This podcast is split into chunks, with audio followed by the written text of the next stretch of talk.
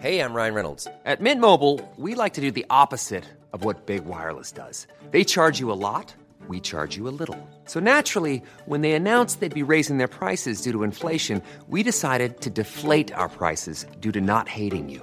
That's right. We're cutting the price of Mint Unlimited from $30 a month to just $15 a month. Give it a try at mintmobile.com slash switch. $45 upfront for three months plus taxes and fees. Promo rate for new customers for limited time. Unlimited more than 40 gigabytes per month. Slows. Full terms at mintmobile.com.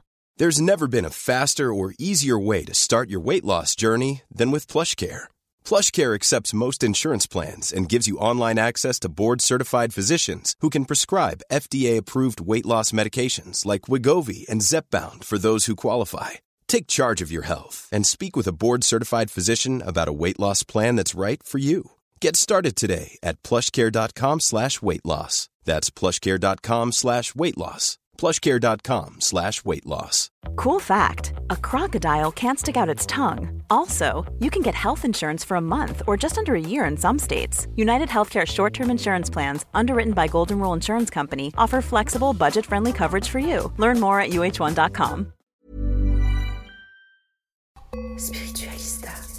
Hello, my love. It's me, it's Amel, your host, in this new episode in full English of Spiritualista podcast. My guest in this episode is Kevin Westrich. I met him a few months ago when I was in Bali. Kevin is a sound healer at Pyramid of Chi in Ubud. I hope you're gonna enjoy this blessed conversation I had with Kevin. We talked about the power of sound healing, how everything is energy and vibration. Can we say that DMT activation like ayahuasca is a cheat code to consciousness. We talked about how to surrender, how discernment is really, really important in a spiritual journey, and a lot of other stuff. I wish you to have a beautiful moment listening to this episode. Don't forget to put five stars on Spotify and Apple Podcasts, and I would be so happy to read my first English comments on this platform. Tic tac, I guess it's the right time for this 74 episode of Spiritualista. This episode is like my little Christmas gift from my heart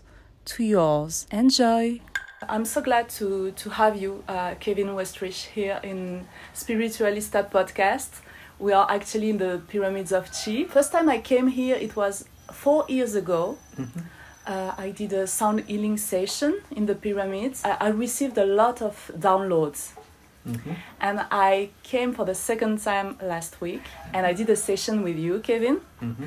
And um, hearing your your speech, your talk, your sharing just before the session um, connect me to um, a space in me of authenticity, mm-hmm. and it really touches my soul. And I say to myself, "Oh my God, I want to have a conversation with this man because uh, you have a, lo- a lot to share. so that's why I contact you and I talk to you, to you just after the session. So can you please um, introduce yourself? Sure. My name is Kevin Westrich and I'm also known in the Cherokee Nation as Joseph White Owl. Just a brief history of who I am. Um, grew up very spiritual, very religious, um, and then sort of put that away for a number of years and did what most people do go to school, go to college, you know, get a master's, and all of those things. And they were all very important. And back in 1996 is when I first had my, what you might want to refer to as my awakening. Yeah.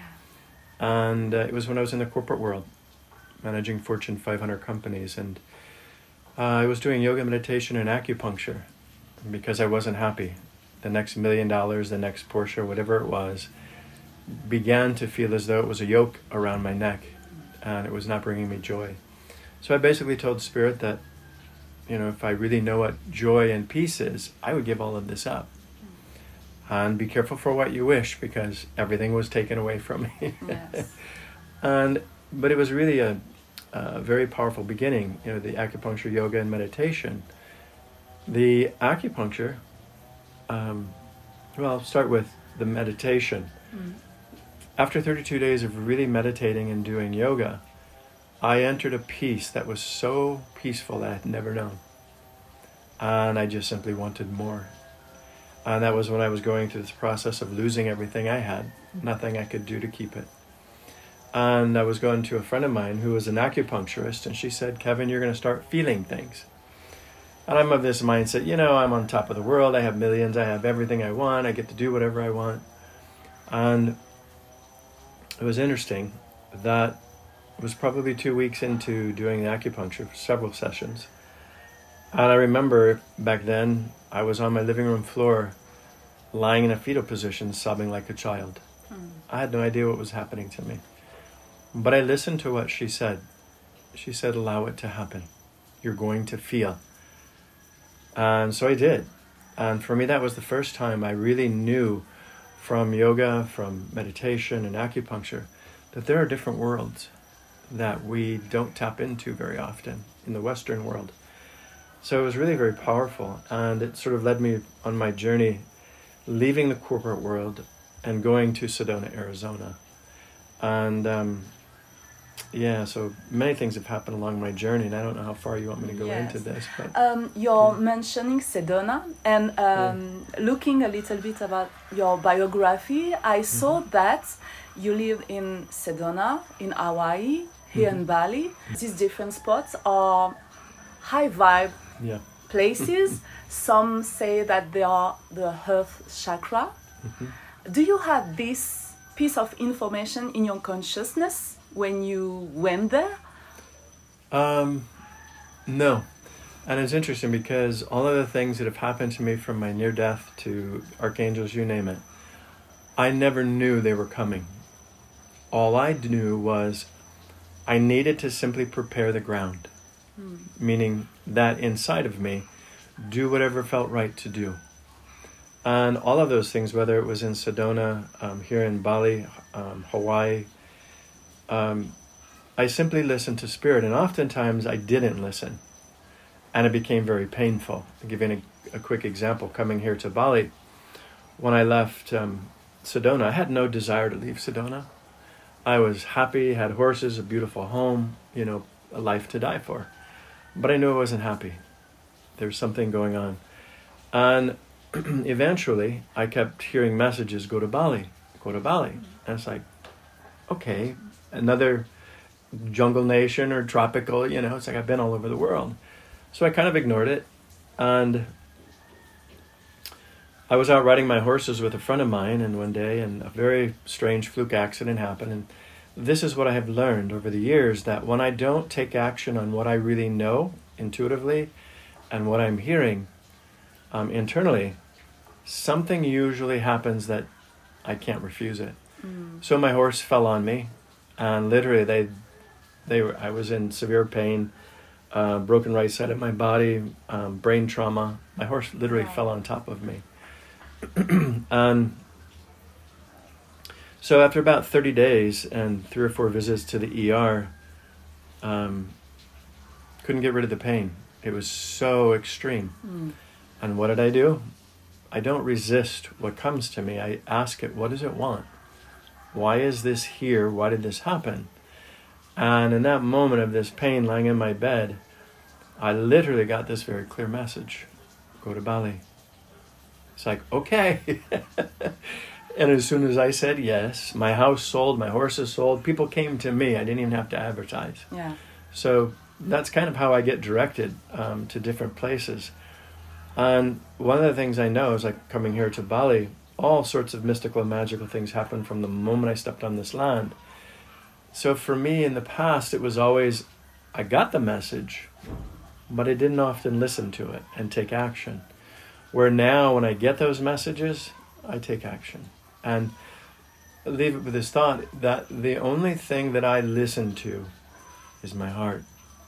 Yes. If it feels right, I don't question it, I just do it. Yes, it's a very interesting point because most of the time when we have message uh, from our intuition, it's uh, it's not from the brain, so it's not from the um, the structure, the the programmation we have. It's the direct opposite. Yeah. So to allow ourselves to go in the other direction, it's really hard for the ego, for the the security we have and everything. How can we do that the, the, the gentle way? Yeah, that's my path. Is I now ask for it with ease and grace. So important. you know, for most of us, And I've worked with hundreds, if not thousands, of people, helping that, helping them with that very thing. How do I leave the world I've been in, that I know, to enter into this other state of consciousness?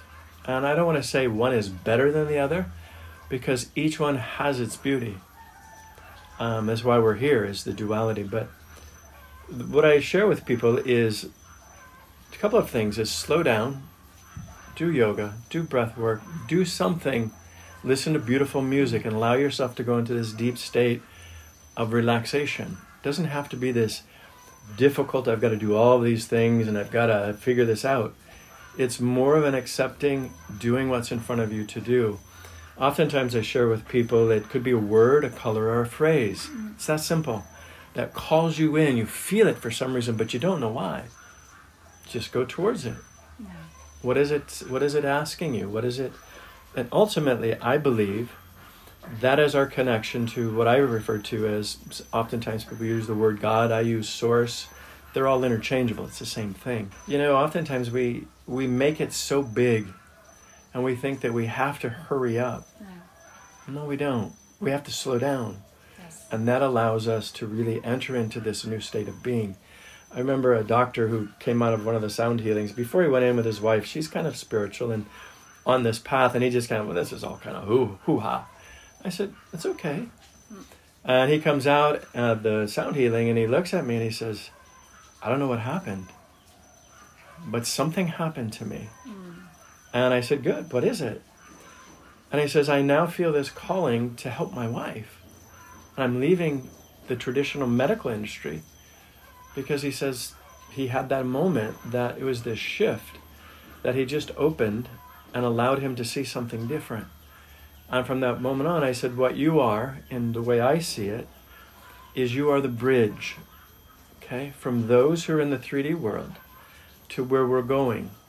Okay, we need those people who have the credentials, who have the education, or just have that experience that those people who are afraid, you can help them across. Yeah. So, yeah, it's very powerful. Do you sometimes, uh, Kevin, see yourself like um, a big antenna on us because sometimes I have this image of uh, we are like little needles. You know, we, we were talking about acupuncture. Yeah. We are like little needles in the big body of the earth. Yeah. And there's a big intelligence who just put us in different places, and we move and we stay, and we are here to heal the big body of earth. Do you mm-hmm. sometimes see yourself like that? Absolutely. Um, as we shared um, before for, for me, I, I refer to those people as, like you said, acupuncture's needles on the surface of Mother Earth. That we are being called to be in different places and locations to hold this energy. Mm. Okay. I call them sometimes disciples. It's, you know, could be light workers. There's many different words that I use based on who I'm talking to. And yeah, it is really that.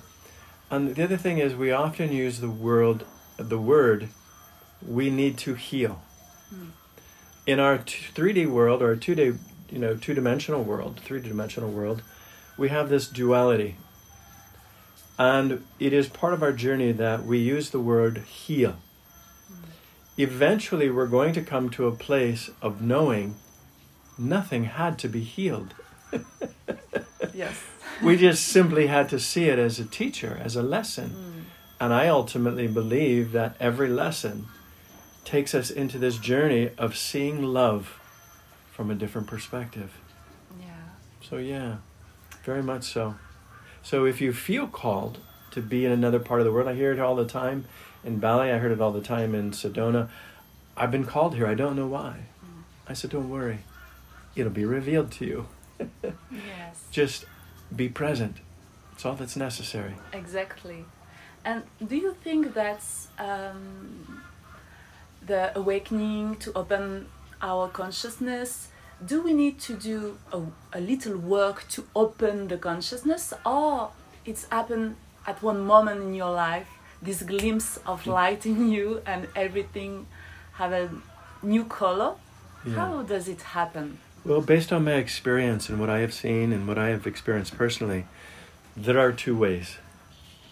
One is by a divine moment of grace that just takes whatever it is away that needs to be taken or to be given.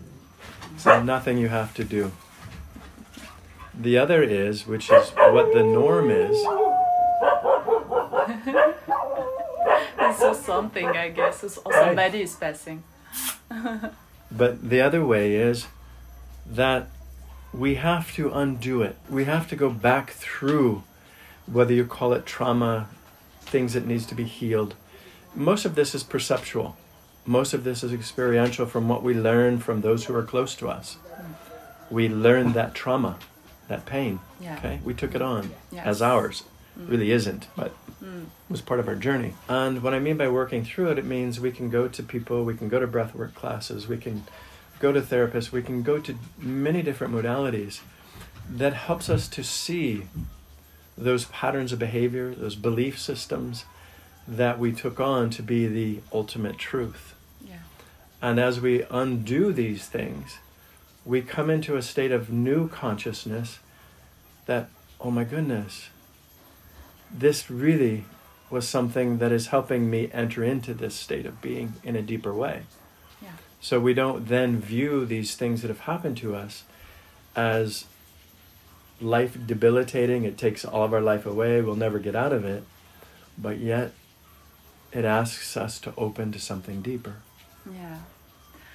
Most of the time, when I talk with people about consciousness and the phenomenon of uh, awakening, self realization, and everything, what happened most of the time at the beginning of the process is that uh, the person feels that something is changing inside of her, but it's changing inside, but not in the outside.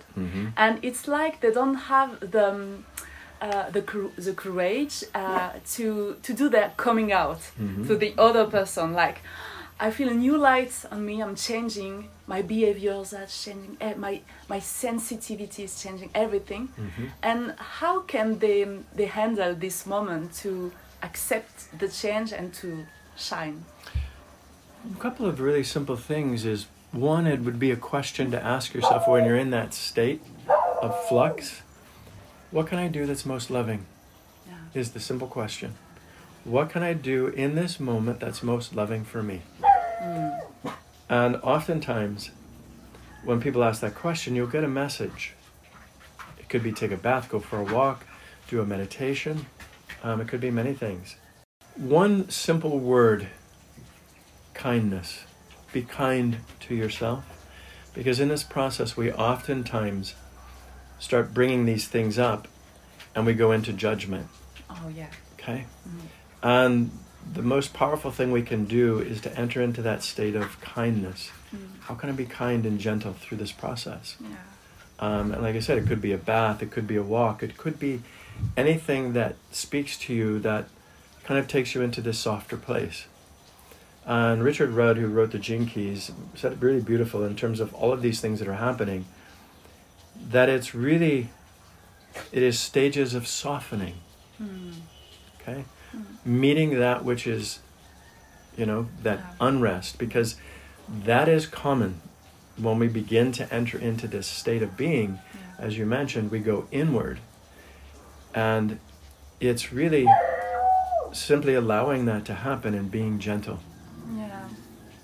Yes, that's beautiful. You know, I I really like the approach uh, about the essence, the essence, and what I really like in their vision, it's like it's really minimalist and soft and, and clear. And um, they say that we we are traveling between a lot of realms. Uh, you have the the the crystal realm, vegetal, animal, human, angelic archangelic and uh, divine, godly. And um, when when I hear you uh, talking about this soft and be kind with yourself and the other, I really feel the vibe of this uh, angelic realm, and uh, it's really important because most of the time I think that we, we think that people are humans, but when you analyze a little bit energetic, energetically and emotionally, to be human, it's to be connected to your heart. Mm-hmm. But you realized with this scale of realm that most of the time people are more acting like animals. Mm-hmm. And so, how do you handle um, the fact that you can be surrounded by people who are not who are, not connected to their hearts, mm-hmm. and you you want to spread this kindness and everything, but they don't talk the same language Yeah.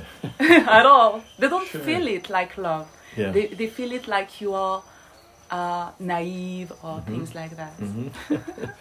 You know, the interesting thing about that is some of the people I love most to work with are those who are most anti spirituality. I don't believe in this.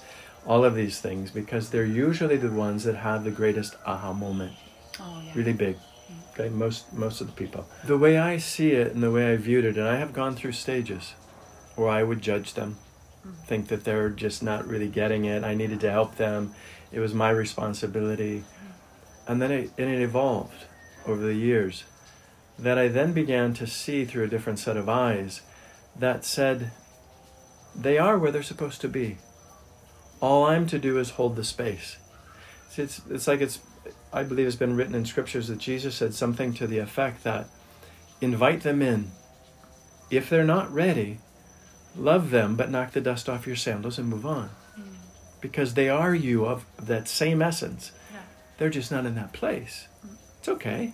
So that's kind of the way I view people now is, you know, no matter where they are. And uh, one of the gifts that I have, and one of the, used to be I thought a gift and a curse, but it's really a gift, is I can sit with someone in a very short period of time and see who they are and where they are. Mm.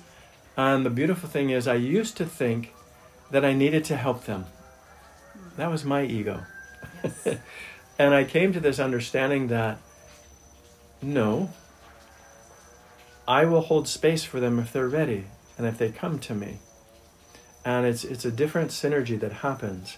Um, so I don't, I I just, and to me, what I really believe and understand is simply to be that conduit. I'm the vehicle that which that comes through.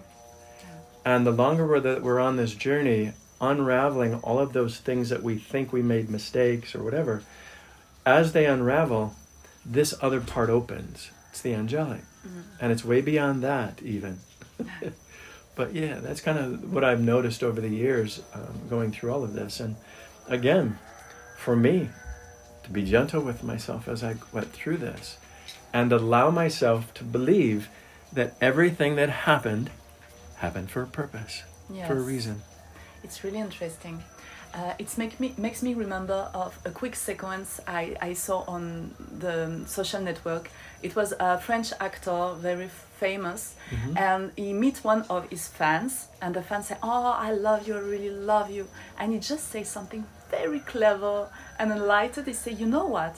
I'm just a version of you in the mm-hmm. future," and it was mind blowing and Yeah. it's i think it's going in the sense of what you you are actually sharing with us it's Mm-hmm. that these people who are still locked in their head and don't found like the Mm-hmm. way to go to their hearts they are just part of us but from the past from another timeline Yeah. yeah Absolutely. One of the things I share with people is you cannot see that angelic state or that beautiful state outside of you unless it's already in you. yeah It's already in you. yeah It's just awakening to that aspect of you hmm. is really what this journey is about. And I believe at the I don't even want to say the end, that the, the closure of this lifetime, because there's always new beginnings, is that awareness that we are that which we seek. And we become immersed in that understanding. And I'm still learning. I don't know that 100%. I mean, I know it from a lot of experiences, and I'm hmm. still this level of surrender and trust, surrender and trust, surrender and trust. yes So, yeah. I, that's perfect um, you wrote a book hmm trust patience and surrender hmm and I know that surrendering, surrender to surrender Mhm. is something really, really important for you in your vision and your sharing. What, what does surrender means to you? It's it's multifaceted from a male perspective. What I've learned is surrender also requires vulnerability. And for most of us in the Western world, we have been taught that vulnerability is a weakness. It is not. It is one of our greatest strengths that we as humans have once we enter into it. What I mean by that is when we're vulnerable, we don't know the outcome and we don't know the path out of it. So we simply have to open our hearts, our beingness, to see what's there, to become vulnerable. And in that moment, what I have learned over many years of doing this is no matter what I thought or how I believed or perceived it'll be once I enter that, when I actually did the work of surrender and vulnerability, it was always more beautiful than what I could have imagined. And I began to trust that. That yes, I'll do my work. Yes, I'll enter into the next thing I need to do. But there comes a point that you can't force it. You have to just open to it. Wow. And um, I think the, the thing that don't allow ourselves to really surrender is just the part of the ego. The ego don't want Mm-hmm. to be in that process at all. Sure. yep, the ego and fear are two components. Yes. Most of us as human beings, we hate change. We struggle, we fight against it, we don't want to do it. And, you know, and with that is accompanied is fear. And two things that I believe now and I live by are two things. That when I feel and sense fear and I'm not in danger, I have to meet it. What does it want? And the other is love. When love is present, I have to meet it.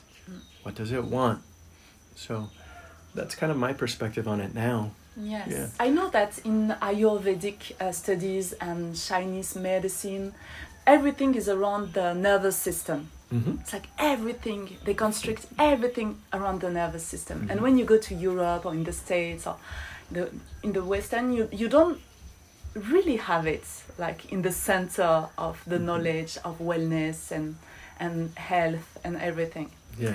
And I, I think that when you calm your nervous system, naturally you seek, uh, you know, nature, calm, animals, good food, sun. And because I know that, um, for example, my mom, if I bring her to Bali, she's gonna be depressed. See, well, we're gonna do the same thing again. What? No. Because I- know that her nervous system, like Yeah. drama, noise, the city, and I know that. Yeah. And most of the people on earth are programmed like that. They have Yeah. a sick nervous system, and they don't. They, they, they- they don't. Uh, they know nothing about that. Mm-hmm. And that's a question I wanted to, to tell you. Sometimes we, we are talking about the comfort zone, Yeah. but the comfort zone for most of the people is drama and Absolutely. We've been taught that. yeah. Our, our media, our social media, everything that we have that has been created by the powers to be have created an environment and a world that generates that. yeah. That's how they control us. Yes. That's how that you know they can sell the next this or to do the next that and oh I got to have this and I got to have that. And you hit the nail right on the head when you said that is our endocrine system, our parasympathetic and sympathetic nervous system. I won't go into the psychology of it or the the, the biology of it, but it's fight or flight. Yeah. And if you're in fight and flight all the time, and you're in this cycle of, you know, what media is teaching you and what everyone else is kind of Yes. reacting, that nervous system, for a lot of people, goes into overload. Hmm. Okay, um, can be adrenal depletal, depletion, and a lot of different things. And absolutely correct. Most Western societies base your value based upon what you do, not because you're here, which is really the truth. yeah. But when you look at this from creator's position or idea, that how do you know cold unless you know hot? We have to have extremes Yes. So that we can understand, so that it gives it a frame of reference. Mm. But as you're mentioning, there are those of us who have transcended and are transcending that belief system, mm. that it no longer works. Not that the old system is terrible and horrible and bad, it helped me to understand. And what I believe is going to happen and what is in process of happening is there are those of us who are holding this new thought, this new awareness, and the rest are going to shift or they're going to stay where they are, keeping in mind that they still are connected to source. Yes. And whenever they're ready to make that choice, it's always available. So, yeah. Yes, and Kevin, you mentioned uh, the last time I, I, I saw you for the sound healing that you noticed that the world like really changed this last three years, especially with the kick effect of the COVID circ- circus.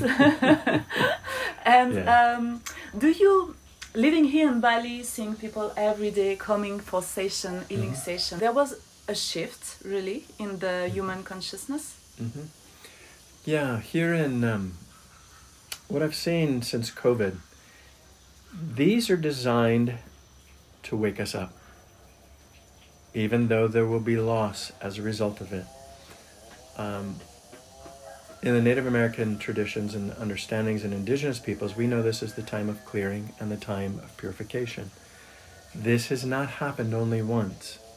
This has happened four times before. That's why we refer to this as the fifth world. What happened as a result of COVID was it became very, very quiet here. And actually, even before COVID, the thing that I noticed a lot were the people who were coming were not just coming because this was entertainment or this was just something to do. Mm. There was a very different mindset mm. that they really, truly, in earnest, from their heart, were on this journey. And then COVID happened. And then it became very slow, very quiet for about a year and a half. And in that time, still the people would come. And then eventually, it- people started, it started coming in volume again. And they're coming from this state of, oh my God, I was locked down for a year and a half. And it was miserable. And it made me think, is this the life I really want to live? Being controlled by a handful whose agenda is really not for our best interest, ultimately, if you really look at the facts. Okay? And they they're coming here and they're going everywhere in the world, whether it's Sedona, it's here, um, many parts of the world, that people are seeking that. You know, this alternative thought, awareness of this can't be good for us, this old world any longer. Again, we needed it to bring us into this new state of being. So, yes, overall, um, more people are waking up Yeah, to this state of understanding. Yeah. it's really interesting. Yeah. hmm And yeah, I wanted to share with you the conversation I had with a Balinese woman I met. Uh, she have a, a spa and massage uh, uh, place just next to my guest house. Her name is Dewi. I love it because it means goddess. Yeah. and uh, and I, I stayed with her uh, a little bit, and she was doing her rituals, you know, with her little hotel ho- hotel in the her place, and she had a picture of a beautiful man, um, a Western man, but wearing Balinese outfit. And I asked her, "Who's this man?" And she told told me about her story. Um, it was her husband. He passed away ten years ago, mm-hmm. and she stayed six years with him, and she had a little a little girl. And I had a lunch with her, and she explained to me that it was really, really hard for her to surrender. Mm. She's from here, so she, she mm-hmm. believed in the karmic law and everything. Yeah. And she told me that it was really difficult for her to have this conversation with her family because you have to let it go. Yeah. And it was really interesting for me to have this conversation with her because first time I came here in Bali, it's like I received a deep healing about my um, programmation with death. It's like it it healed me about this totally. Yeah. And having this conversation with this woman bring me back to that. Like she's from here. She had mm-hmm. this belief system, and she's still so sad. Yeah. You know, people think that Bali, because people do offerings every day and they're very connected to that sense of ritual. I've really seen many aspects of Bali the light, the dark, the good, the bad. And doesn't matter where you are in the world and what we perceive people to be, because it all exists, even within them. Don't get me wrong, the Balinese are very sweet. there's a lot of goodness, there's a lot of prayer. But what I have noticed at times is that it becomes rote, becomes habitual. Hmm. and they're just doing it without really giving it that sense of energy and love. Okay, and then they eventually return, and I think that was one of the gifts that COVID actually did for them was they entered back into that state again this place of going inward going back to family going back to the land. So very very powerful. And so oftentimes we from the western world we see other people other cultures and we see them through rose colored glasses. We think oh they got it. They understand this. Yes, they understand a part of it. Yeah. okay um, and it's beautiful because once we listen to where we're supposed to be and where we're drawn we extract the beauty from it. We participate in it. And we get to see it because a lot of times i see and hear people oh my god this is the most wonderful beautiful place. I've done all of this.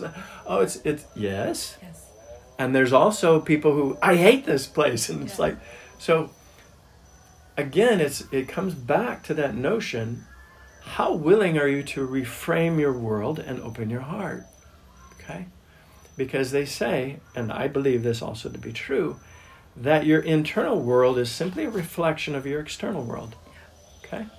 So it's really in how we see it and what we're willing to open and surrender to.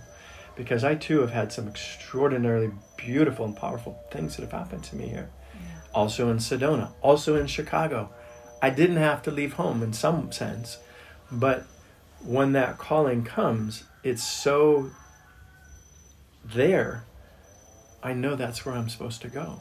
Yes. That's trust, and that's trusting our intuition and our connection, which I believe, to our soul, which is connected to Source. Really interesting. Yes, I really love um, the Dr. David Hawkins Mhm. uh, and his book um, Power versus Force is one of my high vibe book. I love it. I I take a lot of my no- knowledge. In fact, when I read this book for the first time, it was like a missing piece my consciousness need to have like a whole picture on a topic. And uh, I realized I always work with the, the emotion scale, the consciousness scale, Yep. with uh, shame, culpability, sadness, and everything, and enlightenment on the top. And I realized um, these few months that what is the most, in, most important is neutrality. Mm-hmm. It's to find this balance between Yeah. your shadows, your emotion in low vibration, and this part of you is like so wow. Mm-hmm. Do you agree with that? That you always have to be in a sort of balanced neutrality? Yes and no. I actually sat with Dr. Hawkins in his house many times with his he and his wife, Oh, really? and I knew him yeah before his passing. Yeah, um, and a sense of neutrality. The way I view it now is that while we're on this journey, I view it as a step ladder, you know, our, our set of steps. Yes. Okay. That we will have those spiritual, those aha moments, those moments that brings us into this state of expanded consciousness. Yes. But there always must be a time that we allow that to integrate. Mm. Okay, that's really the the stair that is actually it's the horizontal surface. We have to, because if we're continually on this trajectory upward into the spiritual, it's just too much. We can't handle it, and it can actually destroy us. Hmm. Okay, on some levels. Yes. So it's really, as you're mentioning, it's we'll have those moments, we'll have those those really enriching understandings that we didn't have before. Those aha moments, and they're profound. Yet we have to rest in it. Let it integrate. Let it become a part of us. Hmm. Because oftentimes I see people on this journey, oh, I had this beautiful moment, I want the next one. That's the ego. It's like, really? what did you do with this one? Yeah. Well, I don't really remember all. is- Well, okay, stop for a moment. What did it bring you? What was the lesson? What was the understanding? Breathe that in. Make it a part of you. Hmm. Because I promise you, the next aha moment, the next spiritual expansion, expansiveness is coming. Yeah. It is our innate human spiritual right. It's who we are. yes and you have some sometimes you know this perception of you're like going backwards. Mhm. It's like you're, oh, I think uh, I have thought that I had cut this link with this person. Uh, uh, I have uh, integrate and heal this emotion and everything, and you're like you're back on it again. How can you explain this effect? That's very easy. One step forward, two steps back. This is the dance we do. See, because oftentimes when we get that moment of understanding, it isn't fully integrated yet. Okay? And then what happens is we enter into that pattern of behavior again, once more, but in a less powerful way. Okay? So it's this sense that are we learning? Are we expanding? Yes. But again, oftentimes we're in a hurry. And it happens all the time. One step forward, two steps back. But what it does is it makes you, it puts you in a place that once again you look at it in a deeper way. Okay, what is going on here? And the other thing that I've learned on this journey is you don't get it in one fell swoop. like I said in the beginning, you can through a moment of grace Yeah. that it's completely gone. But I don't believe that's why we're here. We're here to undo it so we can see its beauty of why it came. Yeah. So yeah, it's not uncommon. And then eventually those one step, then it's a half a step backwards. Or one step backwards. Then it's okay, one step forward. Mm. Half a step backwards. And then all of a sudden it's in it all of a sudden and then you're in this moment of what you refer to as neutrality. Yeah. This sense of understanding. Yes. I get this. I don't have to take two steps back. And that's what I believe when some people refer to as the witness. We then be able to get, we are able to see what's happening. And we then have a choice. Do I want to go back there? Hmm. Or do I want to continue in this direction? yes, it's really interesting. It's mm-hmm. like a fractal vision Yeah. of the place you lived and where you want to go. Mm-hmm. I have a question about um, DMT activation, ayahuasca, mm-hmm. and breath work. And I did ayahuasca 2 years uh, ago in Peru in a retreat for 12 days. And uh, I really had this wow moment, big revelation, telepathic conversation with a high consciousness and everything. And sometimes I'm questioning myself can we say that it's a kind of cheat code for consciousness? Is it a cheat code? Well, I view it in a couple of ways based on my own experience. I did a lot of that stuff a long time ago. And I know what it's like to be in that altered chemical state. Okay. I now know, beyond a shadow of a doubt, we don't need it. However, I would never tell no one, I would never tell someone who comes to me. Well, let me take a step back people oftentimes come to me asking me, should I do ayahuasca? Should I do Kambo? Should I do this? Should I do that? My first thought is, why are you asking me? Okay, that in and of itself tells you you're not ready. Okay, and what I tell people is, do you really need it? No. But if you are called with every sense of your being to do it, not just out of curiosity because all my friends are doing it, but you really feel from your heart this is part of your journey, there are two things I tell them go ahead and do it. But do it in a place that's safe with someone you know and trust or have been referred to, because there are many charlatans out there, and you can lose your soul. I won't go into these, it's a whole other conversation. But if you are really called to do it, then do it. Enter into it in the most respectful and loving way that you can. Um, because, I, as I mentioned, there are those who are willing to take your energy. Okay? And I have seen people who have struggled and done the work, but they couldn't progress. And they did an ayahuasca or they did a, some plant medicine. And it opened that doorway. Okay? Now, again, what do you do with it? How do you integrate it into your own life and what you're now seeing and believing? It's not, oh, how can I go do the next one? It's not that. Let that go. yes. Be with the one that you've had. And if it means to do it again, okay. But what I believe in my heart of heart and in my soul, I've had near death. I've had archangels. I had everything you could ever imagine that we want to experience mm. happen to me. And I now know when it is time, it will come. if I prepare the ground, there's no question in my mind.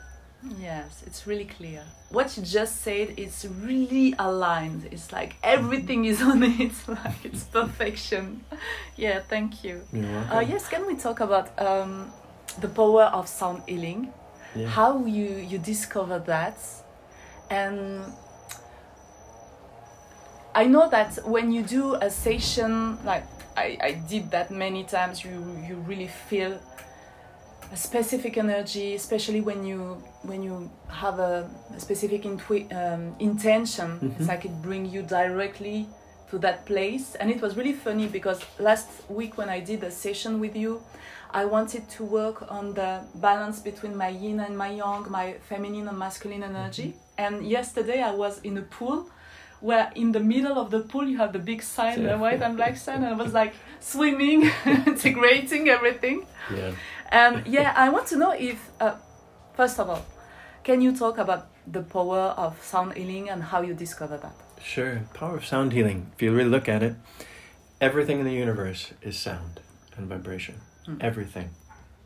Um, and especially when you pair that with pyramids, and it doesn't necessarily have to be. But sound healing, like I said, I've been a, I have, haven't shared this yet. I've been a therapist for quite a number of years, and one of the things that I learned very quickly in terms of doing sound healing was that it can take us inward very quickly and unearth great joy, unearth great trauma. All sorts of things can happen. Mm-hmm. So we talked about the endocrine system.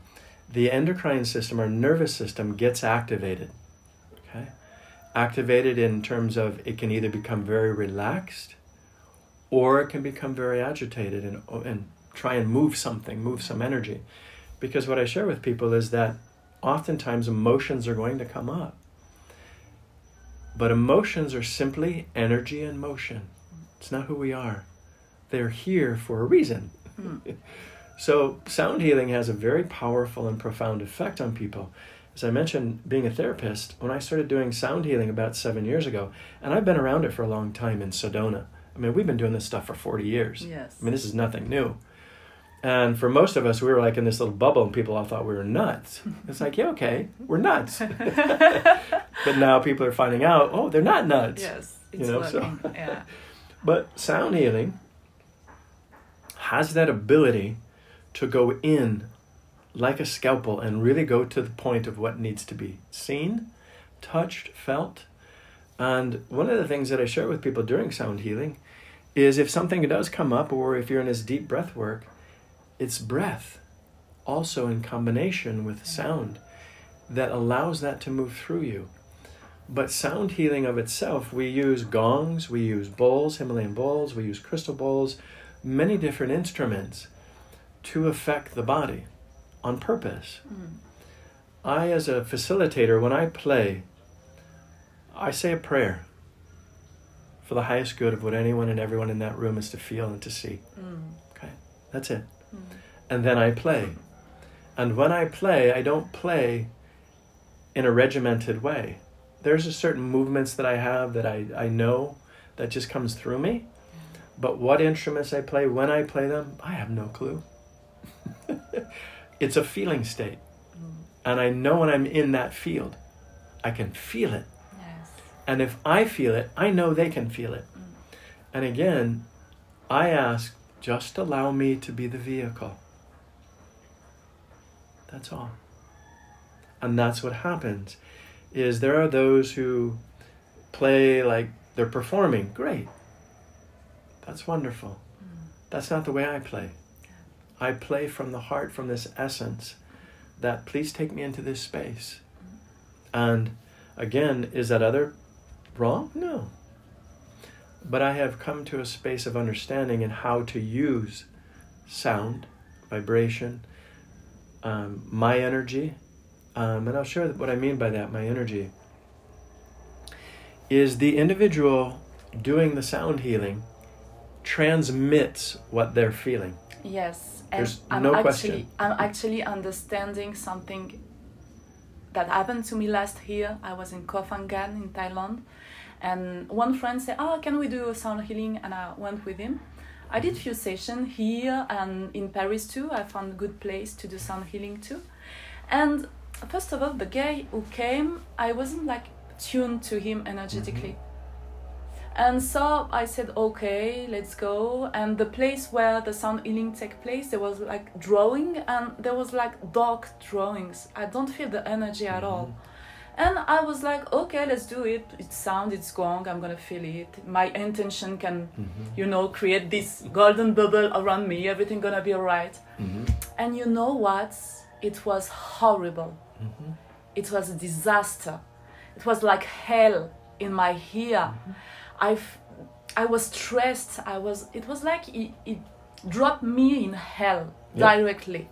And so after I, it, it took me a moment to take everything and say, okay, bye. I, just do your thing. I'm gonna wait for you outside. After that, I have to go far away from the place because I was still hearing the sound. Mm-hmm. And now you explaining that the intention of the person is really important. I get it. Yeah. See, that taught you something. What did it teach you? Discernment. Beautiful. Discernment and to set boundaries. Mm. But discernment is key. Yeah. And that's how we hone our intuition because we have been desensitized to it through our modern culture. Yeah. Okay? But this is a perfect example of what you just shared in terms of following your intuition, your sense of discernment. And the next time you see and feel that, mm. you know what's going to happen? You're not going to do it.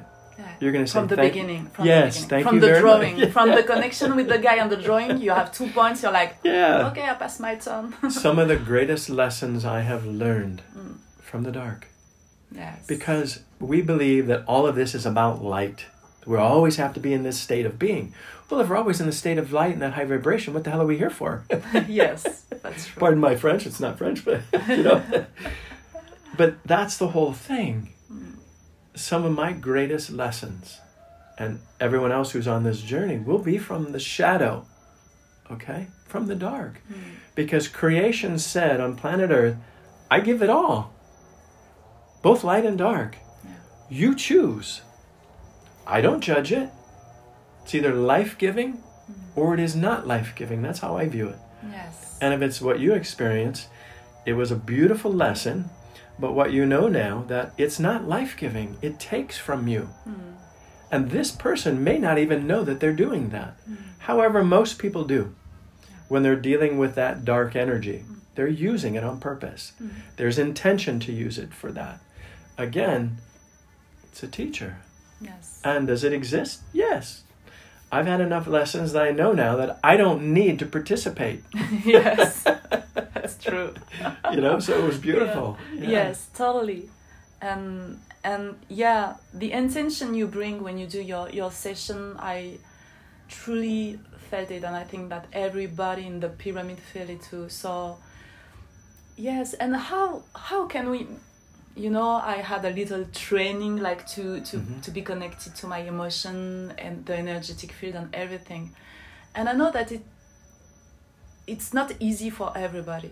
Because my friend who was with me at this moment stayed and it was okay for him and he enjoyed it. So i don't judge. It's like he, he didn't like catch the same information i, I got at this moment. But discernment for me it's really like the golden key uh, of, of consciousness. Discernment is really important. And most of the people don't have this I was working 12 years as a journalist in Paris, and mm-hmm. during the COVID circus, I realized that I was surrounded by, by people who were mentally intelligent mm-hmm. but don't have consciousness. Yeah. Well, I would stop you there Yeah, because they do have consciousness. It's not the same consciousness that you have. oh, okay. And see, because then that becomes a sense of judgment. They're not this. yes, you're right. See, the way I view it is like a sphere, like Mother Earth. And let's say that at this moment, this sphere is only so big in diameter and so round, in my understanding. Yeah. Then there comes a moment that that consciousness expands Mm. and becomes larger. And as we do that, oftentimes in the beginning, it's very primal what comes up for us. Okay? And it's, it's supposed to be. Because we're dealing with the most primal stuff, the reptilian brain, all of those things that brought us good things, kept us alive, kept us safe. However, as we expand in consciousness, it's sort of that sphere starts to expand. It's like the universes. The universes aren't stopping. Science has totally figured out that it's absolute expansion. Yes. so as we do that, that's where the beauty is. Yeah. And um, we, we just enter into that more. And then we release these ideas and beliefs and understandings of anything that is less than us.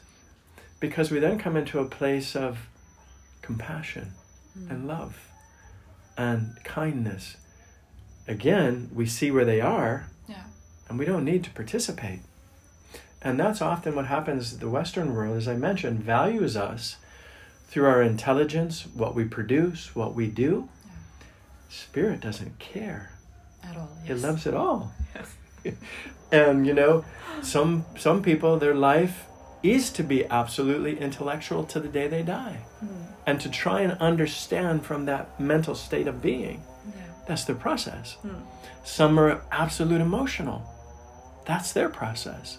Some is artistic, creative. But generally, what happened to me was I was very emotional as a youngster, as a, as a young boy. And then I stuffed it for mm. many years. Did the corporate thing. My family, I had trauma in my family where I lost my brother to leukemia, and all sorts of things happened. And eventually,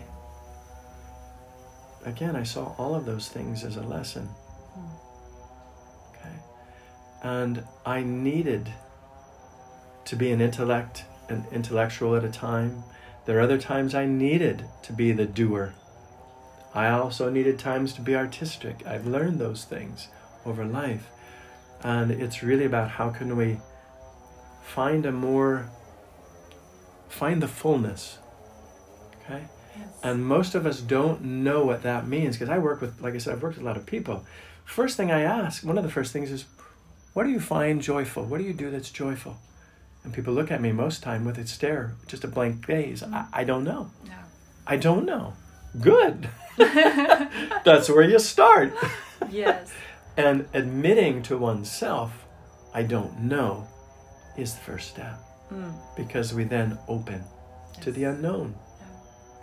And there's another question when I ask to the people uh, I'm helping, coaching, it's what are your needs? Yeah. And I realize that most of the people don't know their needs. So, how do you want the universe, God, to provide to you, to your needs, if you don't know them? That's crazy. Yeah. You know, again, we weren't taught that. You know, as big as little boys and girls growing up, we're told to stuff our emotions, what we need, push on, achieve this, you're, you know, all of those things. But our needs, and as you're mentioning, it's one of the first things that I work with people. And as I shared in the beginning of the interview, what in this moment can I do that's most loving for me? Use that mantra. What in this moment of confusion can I do that's most loving for me? Because it is in that confusion begins the process. But the chaos magic. Yeah. exactly. Yeah. Confusion is not bad. No. Not always. No. Oh, yeah. it, it takes us into this space of, I don't know. yes. And that's when I always tell people we go from like this horse with blinders on its eyes, on its side, and they fully open. You go from a very myopic point of Yes. view to a very panoramic. Yes, because from this point, everything is possible. Yeah. It's like you can you can arrive with a new persona with a new vibe and okay let's go let's do it. Uh, it was things i was telling to to the person who follow me on, on social media during the covid circus. I was like guys look the world is upside down. If you want to do something crazy do it now because nobody gonna no- notice it so. Yes. And when, when you were talking and it's gonna be the last question Mhm. kevin thank you for everything Sure. um, you were talking about fullness, like to be an artist, to be a speaker, to be a healer. Um, it brings me the notion and the vibration of the word uh, authenticity. yes. Uh, do you think that authenticity is the key for self realization on this plan? I believe it's one of the steps, absolutely, that we must do. We must, or I shouldn't say must, we are invited to enter into that space. Okay? To really start beginning to understand who we are. Because most of us understand ourselves through what we've learned mothers, fathers, grandparents, people who were important to us and around us. And we took that on. Okay. What we're now in the process of doing is that, I believe, is we are coming into this sense of what fulfills me? What brings me joy? How do I view the world? And it really is is that. It is coming back to our authentic self. That's the words we use today. Yes. But in essence, what it is doing is asking us to come back home to Creator, to creation. It's ultimately who we are. Yes, absolutely. So, yeah, it's it's just really a coming back, going, and I would oftentimes refer it to as coming home, Hmm. and it's beautiful. Yeah, And it's also the home. yeah, home. Yeah, that's the sound of Mother Na- Mother herself. Yes. It's everything. Yes. It's all vibration. So yeah, we're going home. Yes. Uh, it's funny because I had a friend of mine in Sedona. He always kind of would kind of poke at this stuff over the years, and he kind of make fun. Goes, "I have all these great quotes. There's no place like home. all these things, you know." It's like, oh, okay, that's actually rather catchy, you know. Yes. And that's how most of us learn. We learn through comedy. yeah. We learn through ways that doesn't put us in this fight or flight or resistance. Yes. We laugh, and it's like, oh, wait a minute. There might be something to that. Absolutely. I think we can say everything with non-violent communication, but with joy yeah. and to be playful and to be connected to this inner child who just want Yeah. to to have fun. I think it's really important. Yeah, and I would leave it with this: is that is what I work with people the most is the inner child. Mm. Is once the inner child comes out to play, Yeah. oftentimes we as adults think it's us who's going to save the child in us. It's the other way around. Absolutely. Yes. It's Yeah. ex- exactly that. yeah. Thank you, Kevin. Kevin Westrich. Here. From the Pyramid of Chi, actually in Bali, in Ubud. Thank you for everything, for the wisdom, for the kindness, for the enlightenment. And uh, it was an honor for me to have you. Spiritualista English edition. Thank you. Thanks very much for having me. Thank you. Spiritualista.